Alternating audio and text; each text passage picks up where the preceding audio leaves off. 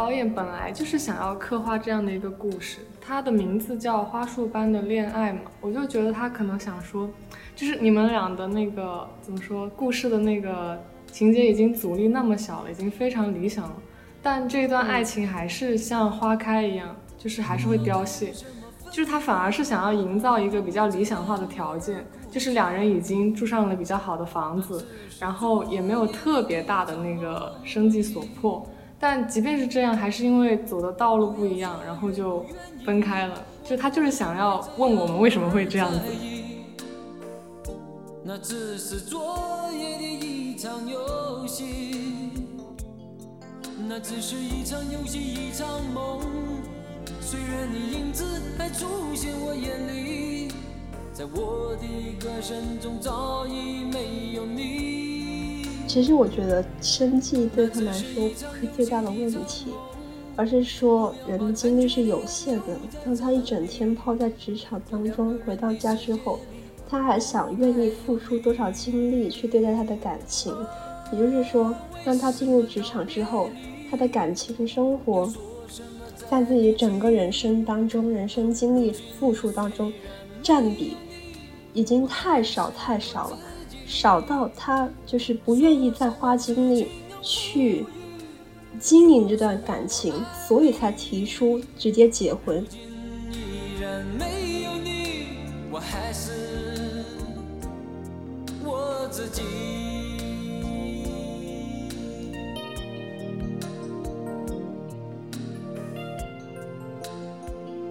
但是当你真的投入到那个社会当中的时候，包括我自己去打工的一些经历。你就会发现，说异化不异化是个屁。当你真的被那个生活的达摩克斯之剑悬在头顶的时候，你没有办法，你就无从去选择，无从去逃避。那只是一场游戏，一场梦。虽然你影子还出现我眼里，在我的歌声中早已没有你。那只是一场游戏，一场梦。为什么说就是长发或者吸引我的一个点，是因为我其实我的现任他是一个 totally 的直男，一点跟文青一点关系都没有。我没有说直男和文青怎么回事？我们这期求生欲真的是 好强啊！如今虽然没有你，我还是我自己。说什么痴情永不渝，说什么我爱你。如今依然没有你，我还是我自己。为什么道别离，又说什么在一起？大家好，欢迎来到扑通一声，我是今天的主持人千姑。大家好，我是大龙。大家好，我是你们的刘哥。大家好，我是橙子。大家好，我是文艺。OK，那我们今天呢是想聊一下，就是一个非常过气的电影，但是也是今年就是讨论度比较高的电影，就是日本的嗯一个非常小资的爱情电影，叫《花束般的恋爱》。然后我们为了这期播客，然后都分别去看了一下，然后想就这个电影谈一下我们的感受。那首先。这个电影，嗯，讲的是，呃，我我讲一下，你们看有没有什么不对的？好吧？天哪，你居然不 Q 一下我们这期兴师动众五个人全都来了吗？唯一一次哟。哦，OK，OK，好吧，OK，OK，因为我没什么当主持人的经验，不好意思。嗯，没事，你就继续说呗。OK，今天是我们非常具有革命性的一次，呃，播客，因为这是首。首次五个主播全部到场，然后也可以听出来我声音就是有点沙哑，因为刚起来。我们呃，我们五个博主分别在三个时区，就导致我必须要在早晨参加这个播客。对对，嗯，你们有没有什么 什么感受呢？就是非常的 international。嗯，橙子，橙子把我想说的话题说走了。我觉得我们在这里就像那种，就像那种，就是大家有有高中或者大家参加过这种什么模拟联合国吧，就大家坐在这里，就我代表的是冰岛，我代表的是奥地利，嗯，那我是什么刚果金？然后 没想到有朝一日我坐在这个直播间，没想到大家好，我是来自北京市区对的。对 对，就是有一个就是播客叫放学以后，然后他们三个就是来自三个时区，然后我们刚好我们五个人来自三个时区，就是有什么北京东八区，然后也有伦敦的，也有美国的，然后就觉得嗯，巧合。然后，然后我们其实在国内的三个时区，甚至还是什么，就是祖国中心区、祖国西南区和祖国就什么南南边。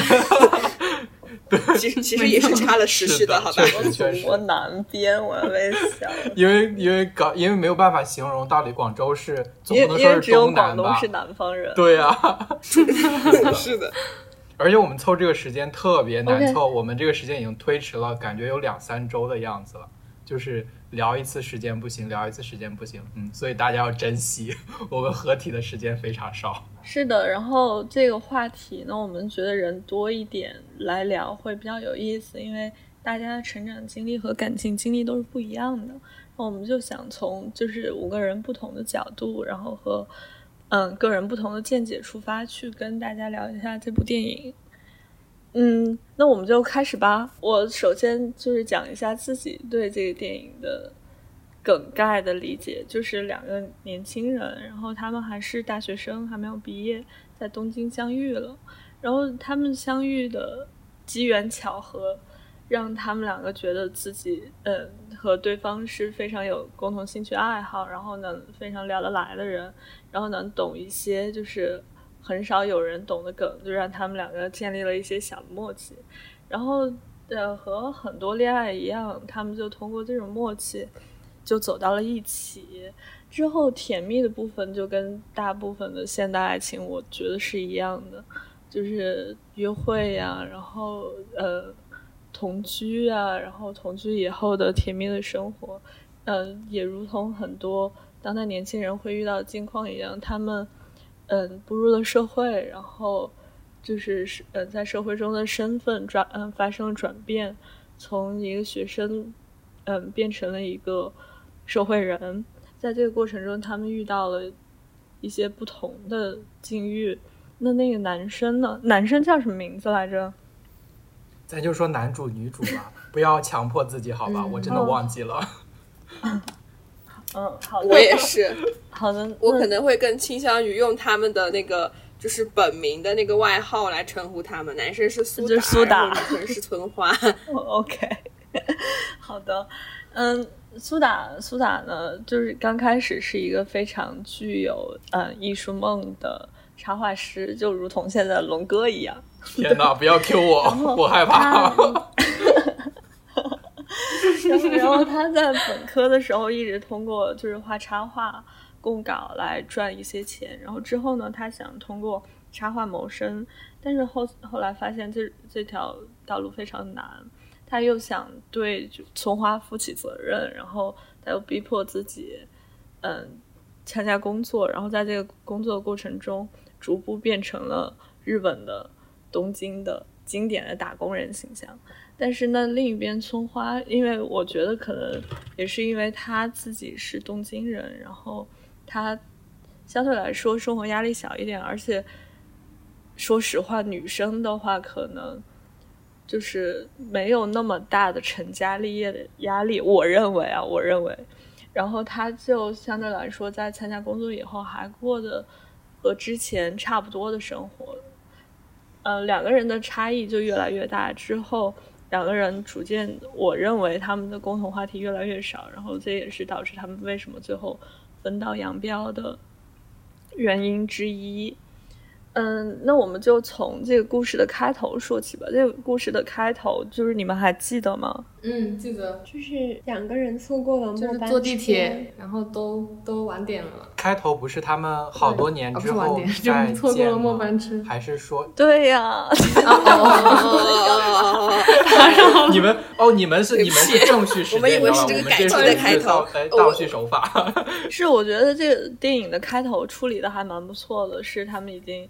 就是分开好几年以后，然后在一个咖啡馆，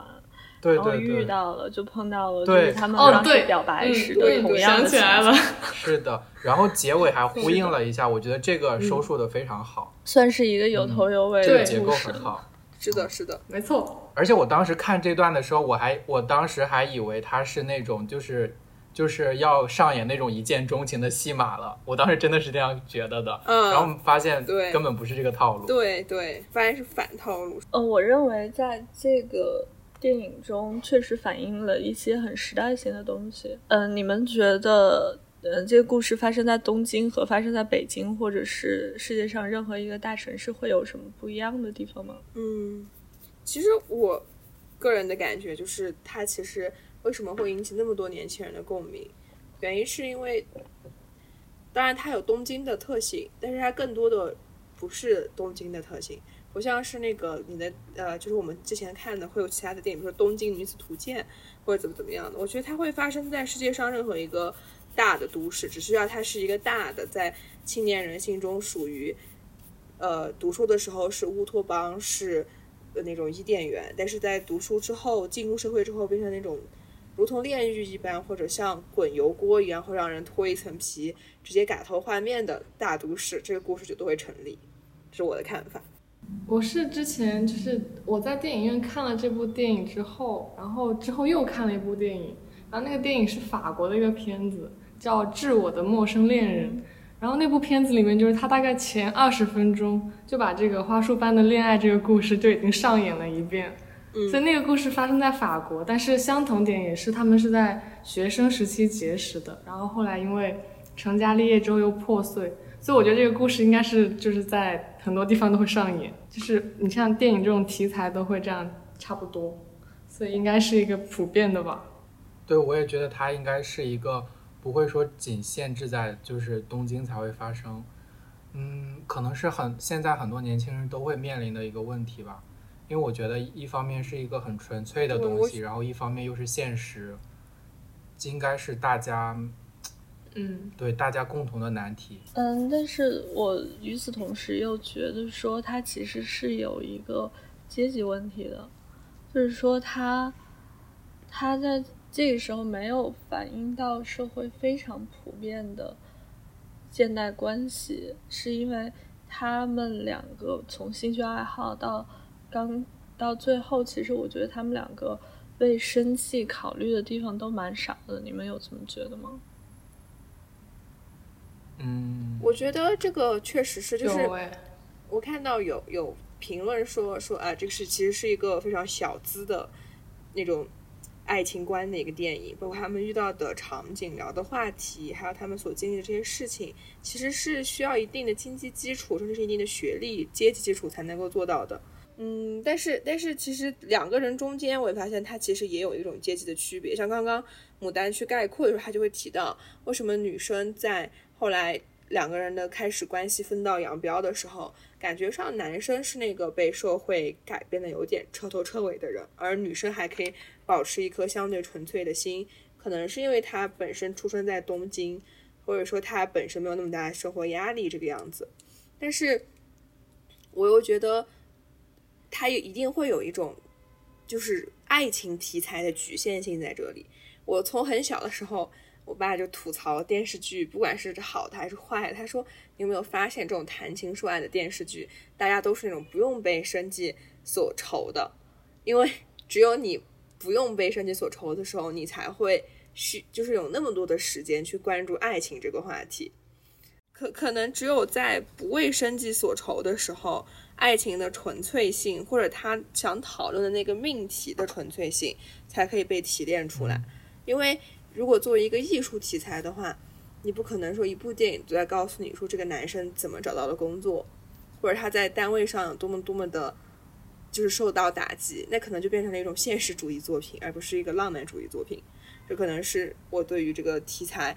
关于他可能小资阶级，或者说他们对生为生计没有特别发愁，其实在两个人都很窘迫的时候，还能租一间那么大的房间，两个人一起住，这这些话题的一个答案吧，我我的一个想法吧，应该是这么说。但我其实不太就是不太明白他们到底有没有为生计所愁，因为我觉得好像东京那边的那个水平，什么消消费生活水平，我也没有特别了解。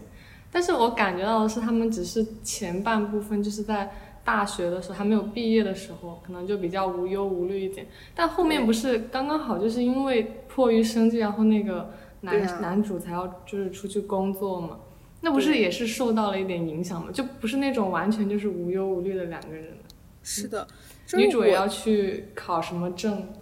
对我，我感觉这个电影就是在我的观感上看，它其实是在浪漫主义题材里面没有尽量，就是已经尽量去贴近事实，所以说那么多年轻人才嗯会引起共鸣，说看到了同样的困境。嗯，我觉得是它其实有反映现实，只是说不管是题材还是说怎么样，他确实会有一定的阶级性。但他们其实也有为生计发愁，而且他，如果我来概括这个故事，可能我觉得它就是一个被现实打倒的爱情，对，就是真大概这样。假的？我觉得好吧。对，就是仙姑问到嗯那个问题的时候，其实我是有点疑惑的，因为我对这个电影的观感就是就是后面就是因为为生计所迫了呀，所以他俩的关系才出现了转折与裂变的。所以其实我对我说实话，我真的觉得他们两个，嗯哼，我觉得他们两个面对的，嗯，就是实际情况的压力很小，嗯哼，你解释一下。我是这么觉得。怎么说呢？你解解释一下呢？嗯，因为他们两个几乎没有为钱发过愁，你不觉得吗？你是指在消费上吗？但但是我我一直觉得他俩的消费目标都不是很高哎，重重点都是在买书、买各种嗯其他的那种文艺的东西，但也没有买那种很精致或者说华而不实的。奢侈，对是，它并不是一个高消费，而且包括他们租的，他们租的房子也并不是在市中心啊，要他们租的走房子不是很远比较偏远嘛？对啊，才选了一个有大阳台的房子。我对他们最跟对，那不就证明他们有为钱所困吗？对就是就是，所以就不能住中心。他们当时好像就是去租房的时候，好像是有一个对比的，就是可以选择在东京的市中心去租一个房，但是可能房子很小，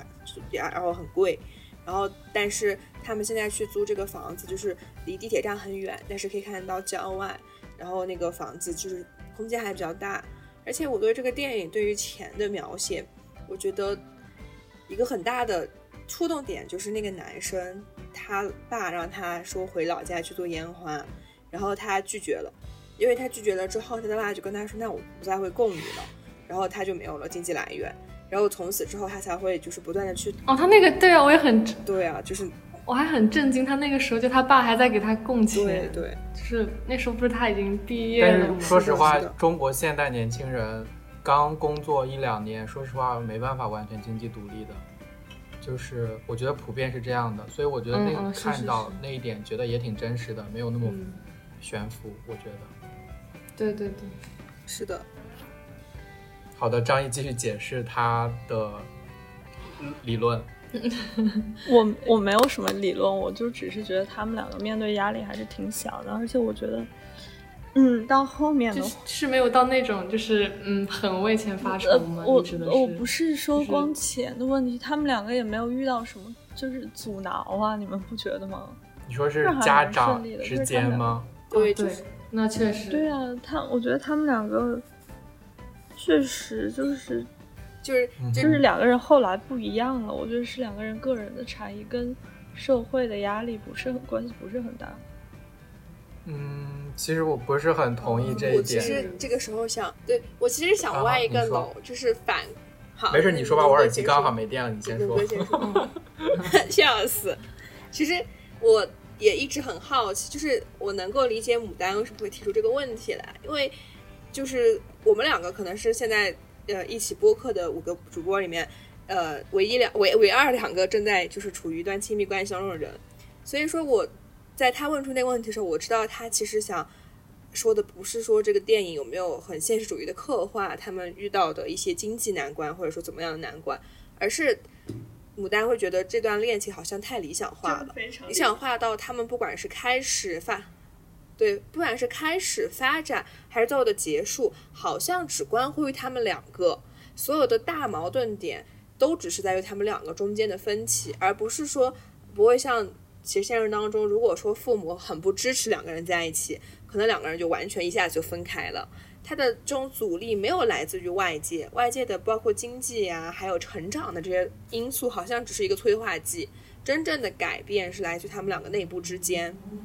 所以说，牡丹可能想聊的是这个方方向的问题。然后呢，我就想这个时候想基于这个点反去问牡丹一个问题，因为这个话题，包括今天的主持都是由牡丹提出的，所以一般来说我们都会去好奇说。那为什么你会想去聊这个电影？这个电影到底触动你的地方在哪里？是因为你在现在的这一段关系当中看到了什么东西，或者说以往的经历当中，让你对这部电影有什么不一样的化学反应吗？嗯，让我想一下怎么说。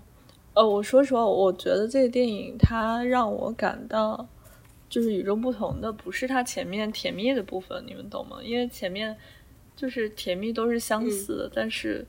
分手各有各的不同。是的，但是 是的，但是我很诧异的是，我觉得他们两个很多时候矛盾都是可以调和的。我不懂说他们为什么没有做出努力，就是他们很多时候就是问题没有解决，然后搁置了。这个时候我就觉得说。嗯，其实苏打在里面的角色是一个非常敏感的男生，你们有这么觉得吗？当然，我认同这一点。嗯，是是的，但是嗯，我觉得这电影很缺失刻画的一部分在于说，他后面没有给够我足够的原因，说他为什么就不那么关心对方了？因为他本身是一个那么敏感的人，他明明可以感受到对方的情绪。嗯，这这这一点。这一点我看电影的时候特别大的疑问，就是我一直在想，为什么后半段我没有看到就是男主的视角呢？就好像一直在就是把过错怪到男方身上，但我觉得并不是这个样子，就是我觉得缺少了男方的那个视角，然后导致让整部电影的后半段让我看起来觉得有点怪怪的。我当时记得没错没错，看完之后感觉这个女女方就感觉像消失了一样，就好像。她在这段关系里，就是怎么说，继续保持他们最开始在一起的那个状态，好像是无，好像是没有过错的。就是这个电影的刻画让我觉得，他最后呈现出来的效果，好像是说两个人分开的原因，就是因为男生做出了另一个选择，但是在这个选择之上，女生不去改变，好像就没有那么大的罪过，就是他好像不需要承担太多责任。这是我很疑惑的一点，然后我还想，没错，就是回应一下，我还想回应一下张译最开始的那个东西，他就是说这个电影他觉得少了父母或者说其他的现实部分。其实我觉得我对这个还能接受的点在于，我觉得一个电影里不能什么都有，就是嗯，它可以只讲现实原因的一部分。对，我觉得它可以只讲一部分，不一定非要都呈现。我我关于这个的看法，我是觉得。就是导演本来就是想要刻画这样的一个故事，它的名字叫《花束般的恋爱》嘛，我就觉得他可能想说，就是你们俩的那个怎么说，故事的那个情节已经阻力那么小了，已经非常理想了，但这段爱情还是像花开一样，就是还是会凋谢，就是他反而是想要营造一个比较理想化的条件，就是两人已经住上了比较好的房子，然后也没有特别大的那个生计所迫。但即便是这样，还是因为走的道路不一样，然后就分开了。就他就是想要问我们为什么会这样子，就是哇，我觉得这个角度好，就是就是好的那个怎么说，突然很清晰这个角度。我觉得，我觉得橙子每次给我的角度，我都觉得很很不一样。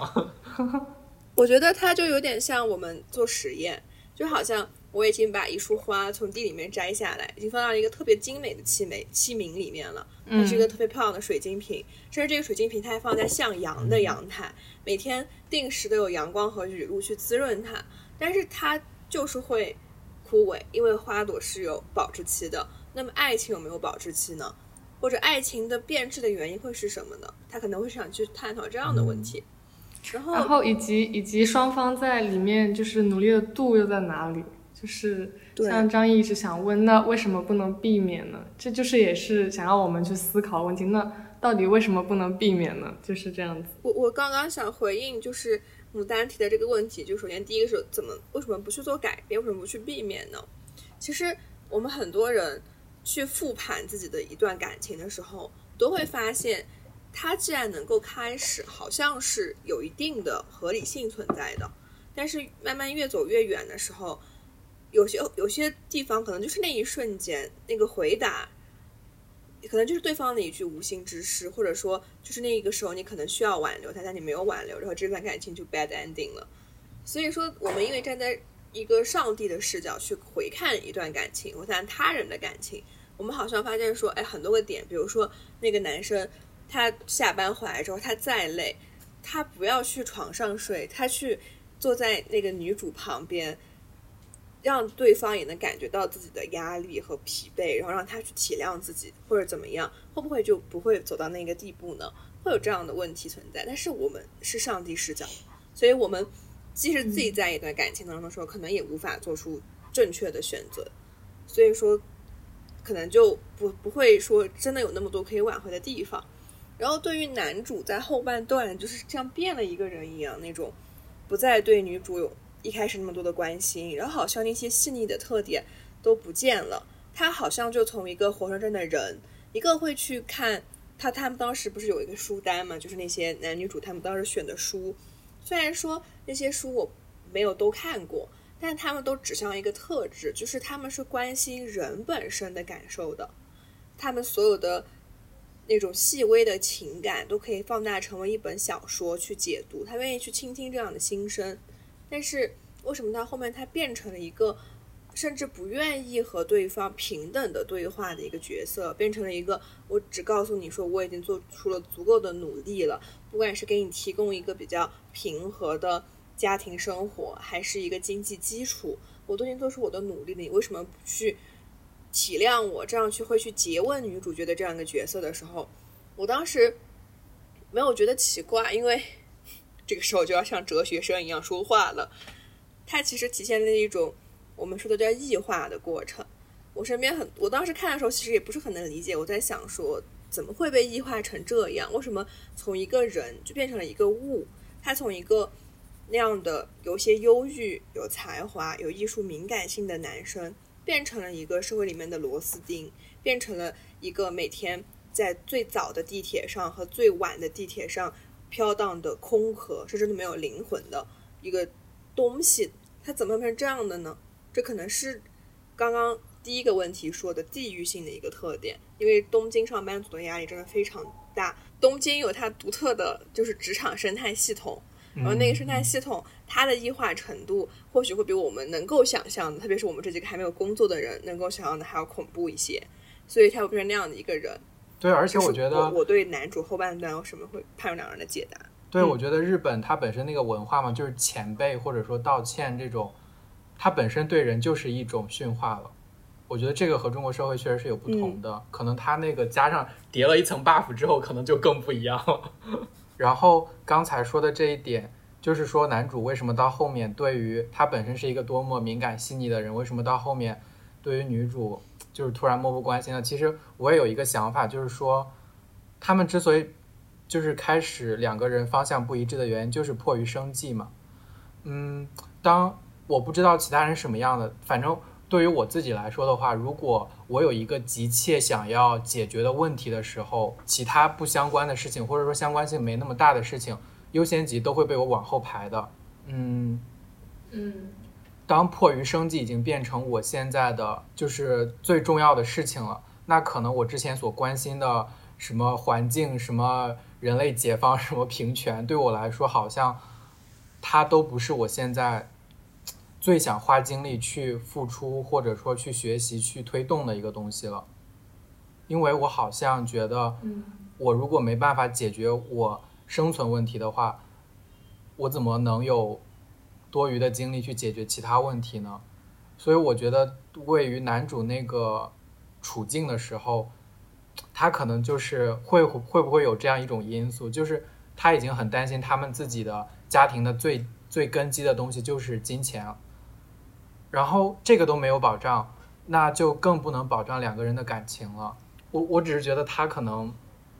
很现实，我不知道是不是一种异化。我觉得。就是，嗯其实我觉得生计对他们来说不是最大的问题，而是说人的精力是有限的。当他一整天泡在职场当中，回到家之后，他还想愿意付出多少精力去对待他的感情？也就是说，当他进入职场之后，他的感情生活，在自己整个人生当中、人生经历付出当中，占比已经太少太少了，少到他就是不愿意再花精力去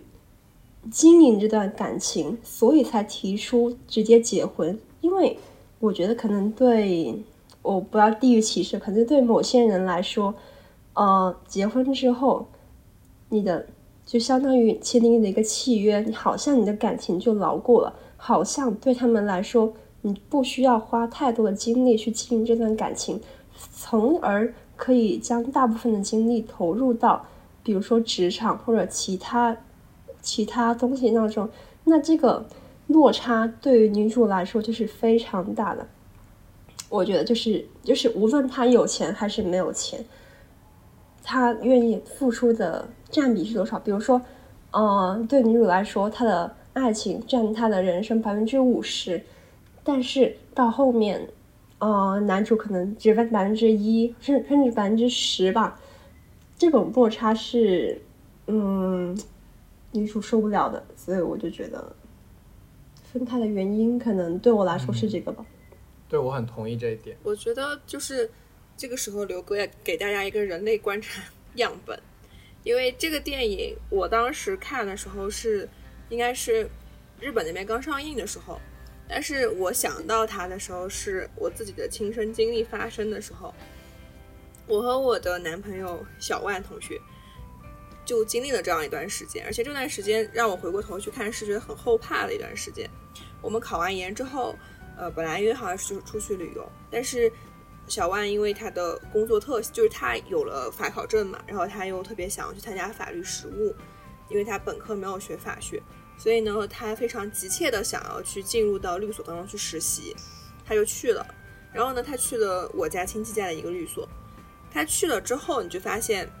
为什么我提到异化这个话题的时候，我其实我的立场并没有去抨击这些被异化的人。我甚至觉得他们是在很努力的去抵抗这个异化了，因为像小万自己去上班，就印象非常深的就是我们这个城市不算很大，但是他需要穿过整个城市去，每天的通勤时间花在路上上午加加起来要两个半小时，然后呢，到了单位之后，因为做这个律师助理本身是一个需要挺多杂事或者说注意力需要比较集中的一个职业。他去了之后，对于我的关注就会大规模的下降。但是与此同时，我的状态是我没有去任何一个公司实习，或者说去做任何一件事情。我在考完试之后，迎来了一个大解放时期。可是，在这个大解放时期到来的时候，我身边是没有人能够与我分享的。而之前我们的生活状态，因为是一起考研，其实是一个非常彼此依赖的一个情况，有点像电影里面男女主那种曾经过了一段相对来说比较乌托邦的。情感生活，到当他去到单位上的时候，我每天都在不断告诉自己说，我能够理解他，我必须要去理解他，因为他是在工作，而我是闲在家里面。这个时候，我的自我认可度和社会价值的观感就降下降很多，因为对方永远可以用一句话，就是不好意思，我在工作，你要不要找点其他事情干吧？因为我现在确实没有时间去理你，等等如此之类的话。然后我们两个的。一个爆发的点在于，他有一天在工作上受伤了，他手被订书机直接给订穿了，然后出了很多的血，但是他没有第一时间告诉我。那个时候我在后面知道他这个事情的时候，我甚至觉得是种背叛感，而不是说第一时间去心疼他的伤口如何如何，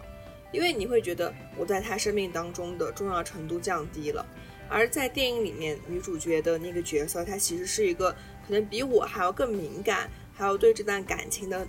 感情纯粹度要求更高的一个人。就像刚刚文英所说，她可能在生命当中百分之五十的重要的占比都是爱情，但是当对方没有这个精力去回应你的时候，甚至只是客观的精力被剥削、被占用的时候，他都会觉得这是种背叛。所以当前期可能刚刚开始工作的时候那种所有的忍耐和体贴，变成了一种对方需要你去付出的义务的时候，你会非常厌烦这种感觉。所以我解决这个问题的方法，甚至是我告诉自己说，那我也要找点事情干，我不能每天睁开眼睛想的是这个时间点他去上班了，然后到了中午他休息了问他，哎，你休息了没有？你今天工作怎么样？然后晚上什么时候心落下地来，就是他终于结束了他漫长的通勤回到家的时候，但他每天都很疲惫。本来大家的作息都是那种比较阴间的青年人作息，可能就是十二点之后会是一个聊天的时段。但那个时候，因为第二天要上班，他是必须要去睡觉的，那这个沟通点就失去了。这些种种问题叠加起来之后，我就觉得他已经是一个非常认同异化理论，而且努力在抵抗异化的人，他尚且都没有办法去真的做好这个平衡。因为客观来说，就是精力会被占用，纯粹的爱情或者纯粹的学生时代已经不见了，那更别说就是如果像电影当中那样的情况出现在任何一个可能需要去与社会的规训和压力做斗争的人身上的话，爱情的比例，我觉得到一定点是肯定会下降的，这是我的看法。对我也非常我想插播一句，就是刚才我突然发现。就是所谓的判断什么东西异不异化，它有一定的经济立场哎，就是就是，假如大家都是没有钱，都要工作，谁还会关心自己是不是异化了？因为没有比较呀。就是，对啊，对我就是想说这个，我觉得他是他是有小资语境的，我觉得。因为我我很害怕我说一些话题，我们直播间会被封，所以就。尽量委婉的去表达这个意思。哦，没事儿，小宇宙没事儿。我们我们是是时时刻要把这个想法，就或者会被喷，因为感觉可能受众的观就是立场会不太一样。就是异化这个观点，其实它在哲学范畴里面很早就出现，但是它被广泛的运用在实际的操作当中的话，可能更多是跟马克思主义的一些劳动理论相挂钩。然后呢？刚才也说到，说很多人很多年轻人说到现实生活中的话，可能在学校生活当中的时候，每天读尼采、读海海德格尔，去或者说就是读卡夫卡，觉得异化深恶痛绝。但是当你真的投入到那个社会当中的时候，包括我自己去打工的一些经历，你就会发现说异化不异化是个屁。当你真的被那个生活的达摩克斯之剑悬在头顶的时候，你没有办法。你就无从去选择，无从去逃避。好的，那接下去我还想就是讨论一下，说这个故事是否具有一个时代的特殊性？你们觉得就是在咱们父母那个时代，或者是以后，这种关系会有什么不一样吗？就是我是说，就是随着社会的压力越来越大，然后会不会说，就是人和人之间的关系越来越异化，然后？大家产生联系的点越来越数字化。嗯，我觉得矛盾是普遍存在的。我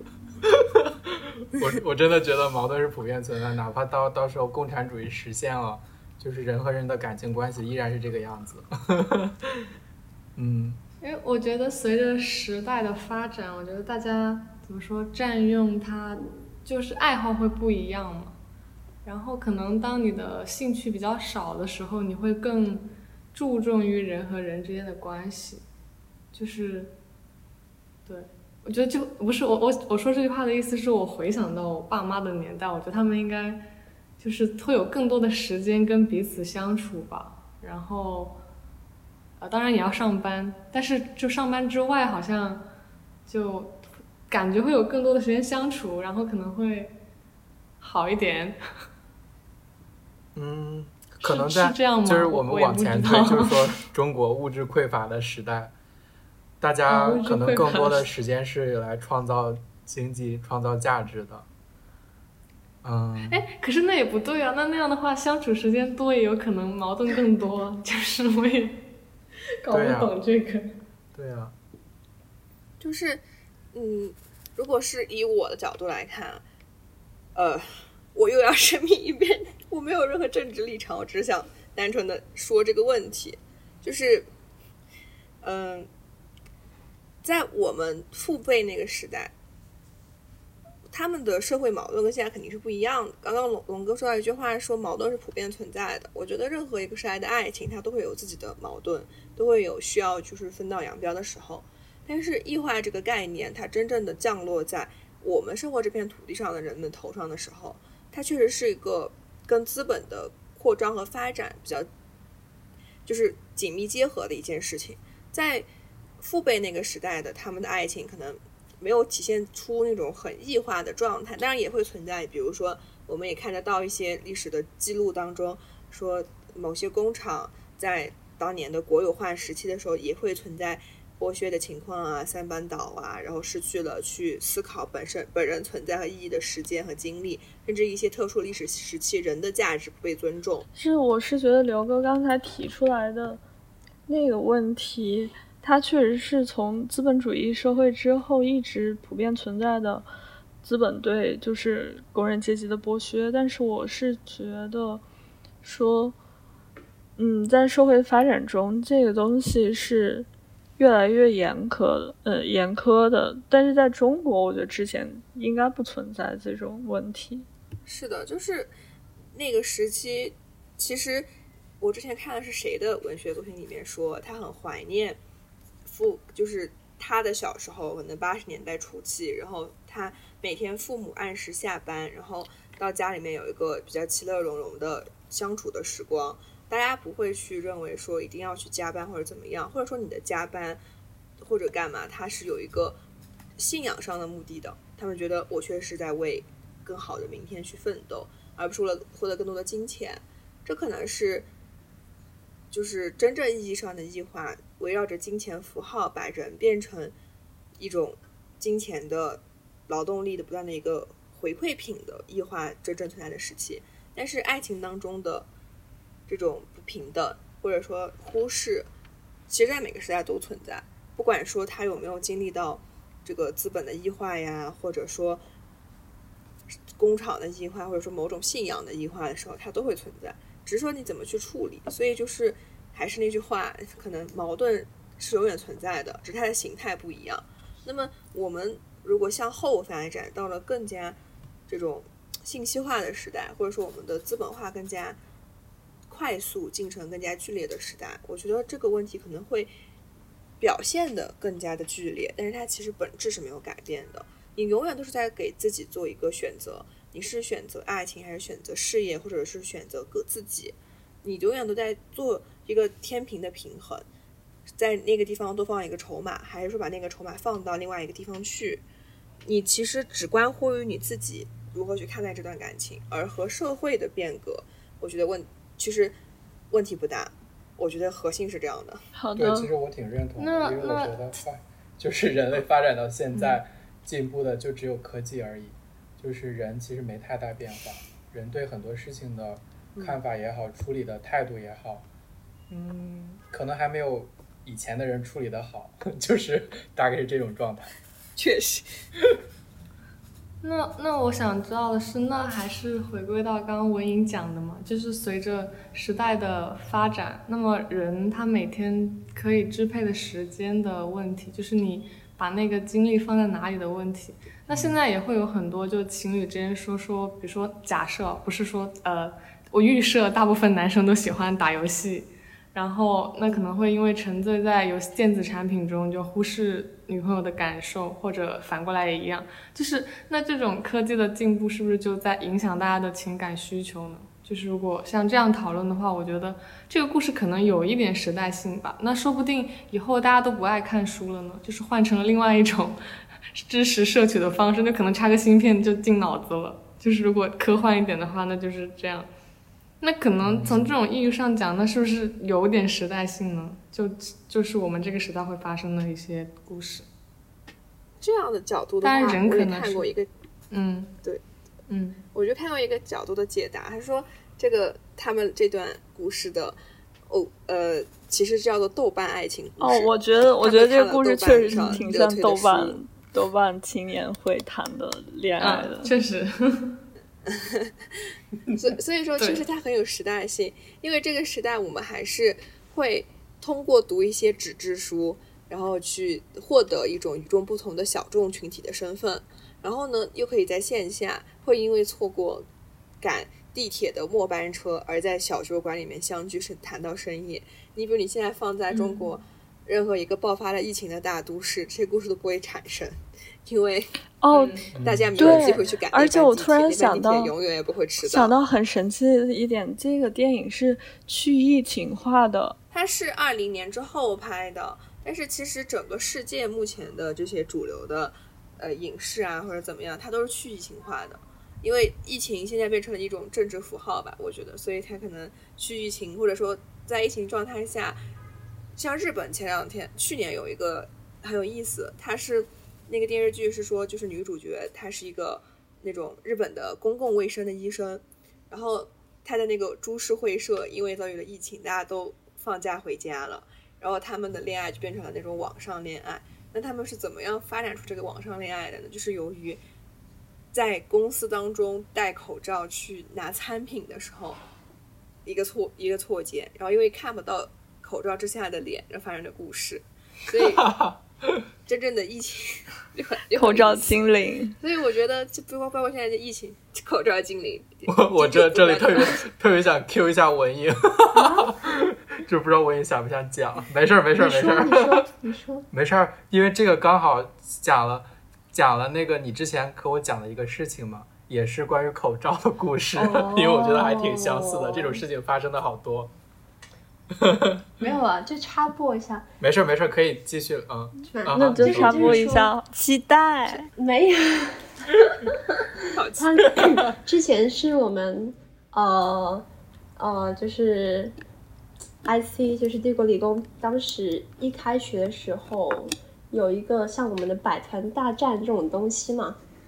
就各种社团摆摊呐、什么的。然后我就跟我几个同学去了主校区，然后主校区呢，我的同学就有他的同学在主校区上课，然后呢，他的同学又就是跟他的舍友刚好在我们逛的时候碰到了，然后我们就我们几个女生去看到了他的舍友，然后当时他舍友就是戴着口罩，就这种很高，然后眼睛又很大，就那种很阳光的那种大男孩的感觉，然后我们几个女生瞬间就哇哇疯掉了，疯掉，就是那种。就是我们逛了很久嘛，其实，然后发现里面除了外国人以外就没有帅哥了，然后 这这句话说的好奇怪啊！什么叫除了外国人以外就没有帅哥？对不起，外国人都是帅哥，但是因为就是，然后就当时觉得哇，他室友太帅了，然后但是后面就没有见过了嘛。然后那一次，我的同学就跟他们那群人出去玩了，那就拍了一张合照，然后然后看到这张合照的时候，我就很震惊，说这是哪一个帅哥？不对不对，就就是说当时那个帅哥是里面哪一个人？就是因为他们合照里面都是摘下 口罩的嘛，然后就到底是哪一个？怎么完全认不出来？没有啦，就是这样子。就请大家把 口罩焊在脸上。这个好搞笑，对，这个还蛮好笑的，是的，嗯，来让我推进一下进度。我们之前其实谈到了蛮深刻的话题的，那就是随着文颖这个嗯有趣的小故事，让我们进入到下一个比较轻松的环节，就是说他们两个人在一起，其实我觉得主要是他们发现了自己的嗯，就是自己和对方的共同点，然后就是他们有很多相同的兴趣爱好，然后包括就是穿衣服什么的取向也都很相同。然后那你们觉得说两个人想要在一起最重要的是什么呢？在一起的契机最重要的是什么呢？就是说为什么会想跟对方在一起？来，刘哥先回答。为 什么是我？我还说你们先回答，就是 就是不能让我纸上谈兵吧？我 我先听一下真实故事。我觉得它是分阶段的，就好像电影里面一样，它会分一个热恋期和一个可能倦怠期或者生活期这样的过程。一开始想要在一起的时候，绝对是因为兴趣使然，但是这个兴趣不一定是非要兴趣相投，因为像比如说像我就是一个杂食动物，其实我对什么都会略感兴趣，所以说我跟很多人都聊得来。但是什么东西会让我对这个男生产生，或者对一个对象产生啊，我想和他在一起，或者我我想努力接近他的一个想法，其实它是那种很细微的点，比如说像我现在的现任，是因为他有长头发，什么鬼？这个是审美的点。救但是！但是就是刘哥喜欢文青，对对对，不是不刘是刘哥也向往豆瓣爱情。不是不是，没有没有，这这个我一定要做一个澄清，因为我本身其实是很反豆瓣的一个人。很多人看到我或者跟我刚刚接触的时候，觉得哎，刘哥一看就是个文青，就是啊读很多文学的书啊，或者怎么怎么样。其实和我相处下，发现我是个糙汉，因为我其实读的书很少。然后呢，虽然有些时候会语出京剧，但是本身对于那种反，我是那种有点反浅层输出京剧的人。我是觉得更加深入的思考会是一个真正长久的吸引我的点，所以我其实是有点反豆瓣的。我没有说豆瓣的朋友不好的意思，我觉得你们非常的兴趣广泛，而且你们有很好的讨论的心，好吗？就是我只是觉得说那种大众印象上的豆瓣，就这个人经常吟诗作对，然后发表一些京剧感言，这种事情让我觉得他其实很肤浅。那么为什么说就是长发或者吸引我的一个点，是因为我其实我的现任他是一个 totally 的直男，一点跟文青一点关系都没有。我没有说直男和文青是对立的。怎么回事 我们这期求生欲真的是 好强啊！每一句都下一句都在给和给上一句找补。就是我前几天在考虑选题的时候，我有想过咱们要不要讲 abortion 的话题，然后后来我又觉得，嗯，应该不太行。哦，我就是我们这种知识水平和储备，真的讲不了这种太大的命题，就是 最多插播一下，真的讲不了。哎不过我觉得。不过我是这样说实话觉，我觉得中国人对于 abortion 不是很敏感。对呀、我们就觉得因为其它从来不是个问题，好像就是只担心的是对对身体的伤害而已。其实我觉得美国其他的真的没有关心过。对大学同学给我发了一个，就是解释，呃，美国那个 abortion，就是那个案子的前因后果，就就是整体看下来，就是一个政治符号，以及是一个对对对，就是确对实是两党一直在争取的一个对，没错，你变成了你的受害方，是的就是穷人，他其实就是就是就是底下那一波人，就他们的选择，真的就是上面的人的选择根本不顾及下面，他们只是用来争斗的一个方式。但是我们大部分人关注的一直都是就是 abortion 本身，因为我们没有到达他们的那个阶层，所以我们看到的东西是不一样的。而且他们那个东西就是说，呃，就是取消这种什么堕胎权这种东西，也不是说你真的就它不是我们理解的那种取消，不是说真的取它不是我们理解的那种取消，而是一种政治意义。而且就是说，为什么说只是说波及穷人呢？是因为富人或者是比如说中产，你依旧可以去其他州去堕胎或者怎么样，就是只是说你穷人没有办法负担这个旅行的费用，以及是住宿、医疗各种费用都没有办法负担。但是怎么说，就是国内报道的话，你想一个营销号、一个新闻媒体，就是像微博这种新闻媒体，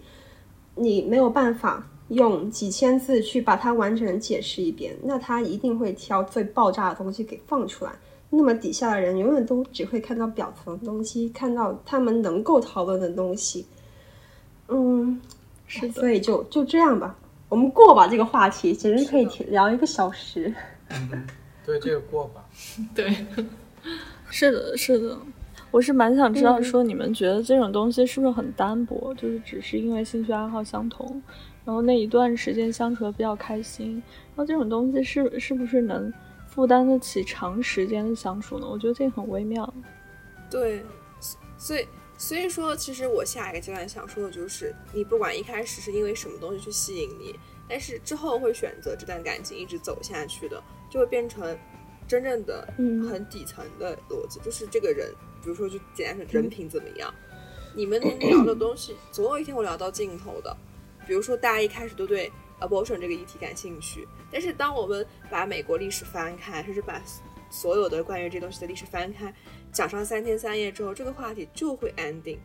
但是什么东西能让这个感情继续下去？我觉得它是一个非常动态的过程。所以刚刚我说，呃，我决定说会和这个人继续下去的这个原因、这个契机，它会分热恋期到后面哎持久期、平淡期，甚至更远的我还无法经历到的地方，它会有很多的选择。你比如说，我有很多时刻，我甚至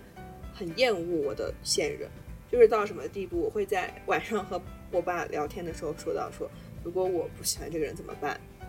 因为他会身上会有很多，当所有的光鲜亮丽、你们相契合的点被翻过去之后，就像月球一定会有阴暗面一样，会有很多你不喜欢的东西出现。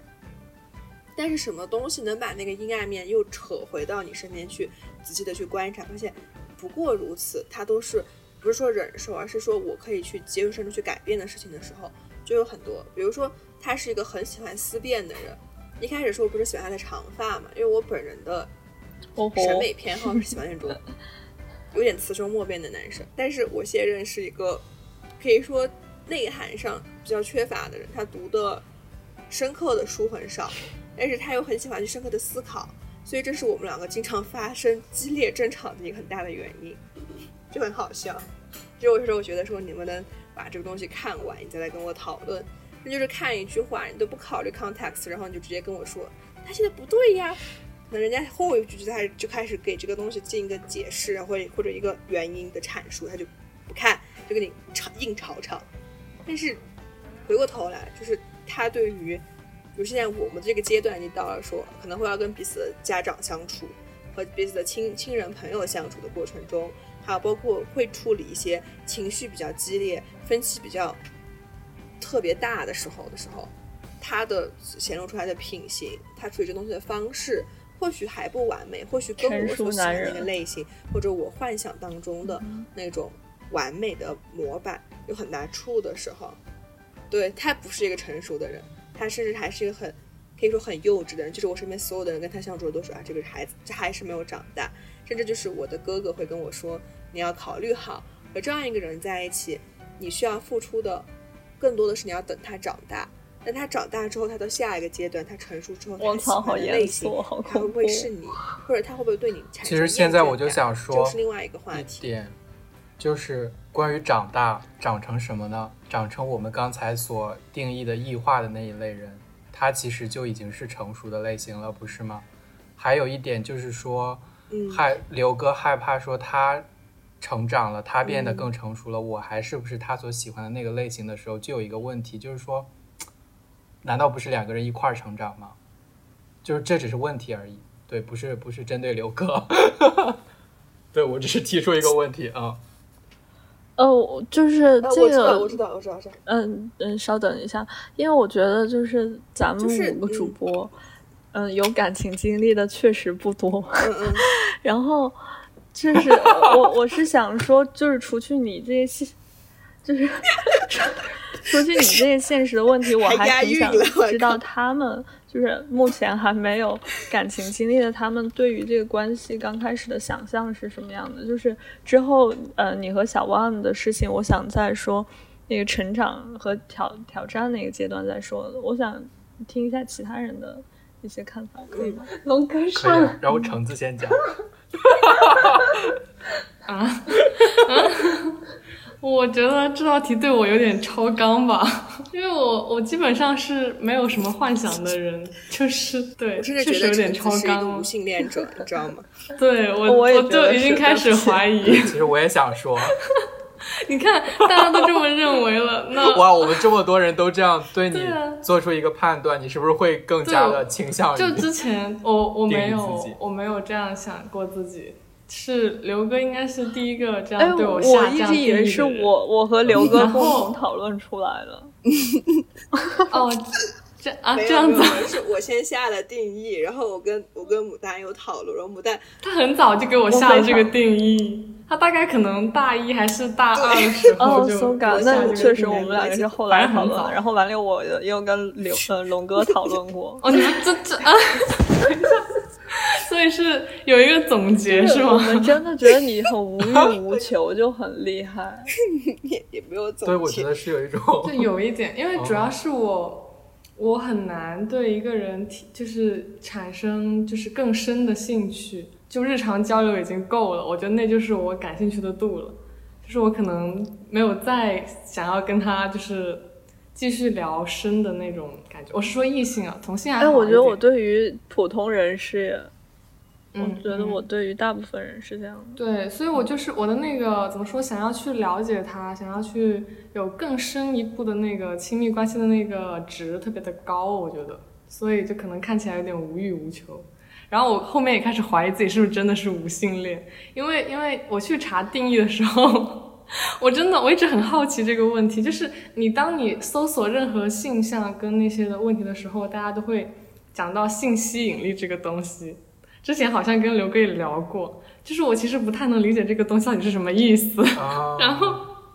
然后呢，嗯，然后呃，这个之后呢，可能刘哥就更觉得我是无性恋了，因为我确实没有怎么感受到过这种所谓的吸引力，所以就可能也许吧。当然，无性恋也没什么坏的，我也可以接受我自己是个无性恋。当然，我觉得挺好的。是的，对啊，我也觉得，所以就，所以说刚刚我说那也想个有性，就是你刚刚不是那个问题，说是就是吸引还是什么鬼？对，呃他说是单纯的兴趣，会不会太单对薄？想要在一起的契机，对对对，对，所以我我觉得如果想要开始，那可能如果就是我的想唯一一点的想象，我觉得是一定要让我可以开心的人吧。我觉得就是我现在唯一的想象了，就是我觉得哦，我觉得这也哦好重要，嗯。拥拥有能让人开心的能力是很重要的。包括我觉得，就是任何人在一段关系中的时候，要以自己的感受为主。就是如果你，呃，哪怕就是生活很苦，但是你的感受是很重要的嘛。如果你能感觉到，还是能感觉到快快乐的话，我觉得那个关系就是可以走下去的。但如果你连就是你跟这个人在一起，你就天天都很不开心，那我觉得你还是早点分了比较妙。就很简单，就是就是无论你是就是已婚，我真的觉得你简单，但是很透彻。对，就是无论你是在交往、同居、婚前、婚后、生了小孩没有，还是你年纪很大，呃，什么怎么样？要，以我是女性的角度来看啊，就是无论是怎么样，就是我有了小孩之后，我可能这可能还是我的标准。就是如果我跟一个人日常相处都很崩溃，每天都很难过，那我觉得就什么都不要了，我就抛弃，我就跑了。就是 我管他呢，就是那种我走了再说。就是我管他我是妈妈还是什么，我就跑了先。对，我觉这这可能是我我觉得你知道吗？就是听完好对，听完橙子这个，我会觉得橙子他其实是一个自我很完整的人，我觉得这个真的挺难得的。可能有些人天生下来我他觉得是的本身就是真的是完整度比较高，但是大部分人可能完整度没有那么高。真的，我对，我明白。嗯，我觉得我要是完整度这么高，我就不会 像像现在这样 这样子，没有开玩笑，我我是在自我调侃。其实我觉得，对我觉得橙子身上就是，包括就是为什么我会跟橙子说他是个无性恋者，这个特别好笑，就是我们两个有一段时间变成了纯网友，说这就不说话，是因为其实，在刚认识，就特别大学刚开始那个时期，我我是一个情感很不成熟的人，就是我会特别渴望和一个特定的对象去建立特别完整、特别坚固的一段关系，就这个关系不是那种就是恋爱你就是选错人了了，就是橙子应该不是那种。表现对，对，就是就是选错人了，懂吗？就是当我投入牡丹的怀抱的时候，我就明白，这什么叫做 选择比努力更重要。对，就是我觉得橙子不是那种强怎么说强绑定关系的类型，嗯。他不是那种。哎，但是我也不是强绑定关系的类型，不是，没事我们三个是三角稳定。那个所以刘哥还是没选对人。不是 不是，哦对是我还是我还我还我就是我自己总结，我还有一个特点，就是我是很钝的人，就是我可能就就忘事情忘的真哦的特别快，就是我可能就别人可能就是比较情绪比较敏感的时期会牢牢的记住，但是我可能就忘记了，我也不知道为什么，嗯，我也挺困惑的，这可能大家就是好啊。对，大家生比如说来不同。经历过一些就是说开心的时刻，对，就我反正我会比较钝一点，可能就这样就不一样了。对我现在强烈建议，我们应该真的应该讲一些友情，我觉得这个是每个人都能聊的，好吗？这个才是适合我们的话题。嗯 下周预定友情，好吧？但是其实，就是这个时候，我做一个收束，就是好的，如果是牡丹和橙子两个人，对我的概念来说，就是虽然说牡丹也是一个，它不是一个强绑定关系，就是它跟橙子一样，如果当一个人他需要强绑定他的时候，他会逃，但这种逃你是感觉得到，就是两个人的不同点是在于说，橙子是我的世界很完整，有你很好，没有你我也可以就是去享受自己的快乐。但是渣女吗？这不是跟牡丹在一起也没有，我觉得这是个很好的特质，他嗯，并不是渣好的好，的就是很多好的好的。这我也觉得，我我也觉得这是很好的一点。是的，你知道吗？橙子这种事我们都很羡慕，嗯好的好的不是不说我们吧，是我很羡慕的。反正就是我们讨论，是因为我们就是想说，我们应该如何成长才能像嗯变得像你一样。变成一个完但其实整的，你知道我吗？跟文颖相处的时候，我也觉得，就是橙子和文颖，虽然就平常可能我们播客当中他们不太说话，但他们是那种就是心里面会很坚定的有一个想法的人。但是比如说我、龙哥和张怡，不是和和牡丹，我们三个为什么会成为紧密的小团体？原因是因为我觉得不是什么缺陷，而是我们都是那种可能需要他人在，就我们三个人在一起会组成一个圆这样的感觉。可能每个人都有一些或多或少的缺陷，但站到彼此身边的时候，彼此会发现说，不管是同出于同病相怜的感觉也好，还是说出于惺惺相惜的感觉也好，我们都会发现说，即使我是不完美，但站在你身边的时候，我觉得我离完美更近了一步。这是嗯我觉得这段友情对我来说很很重要哦，的一点。没错，是虽然我跟真的是这样的。牡丹真的是不停的在吵架，然后龙哥也 你看，当你们 聊起没有吧我？说我们两个的 我只是当我们听你我们真的输不要停一下吗？啊对哦我不能再再讲下去，这期的主题就变了。这好的，这一段这一段我们留到下周讲好吧？我真的觉得这个有很多可讲的。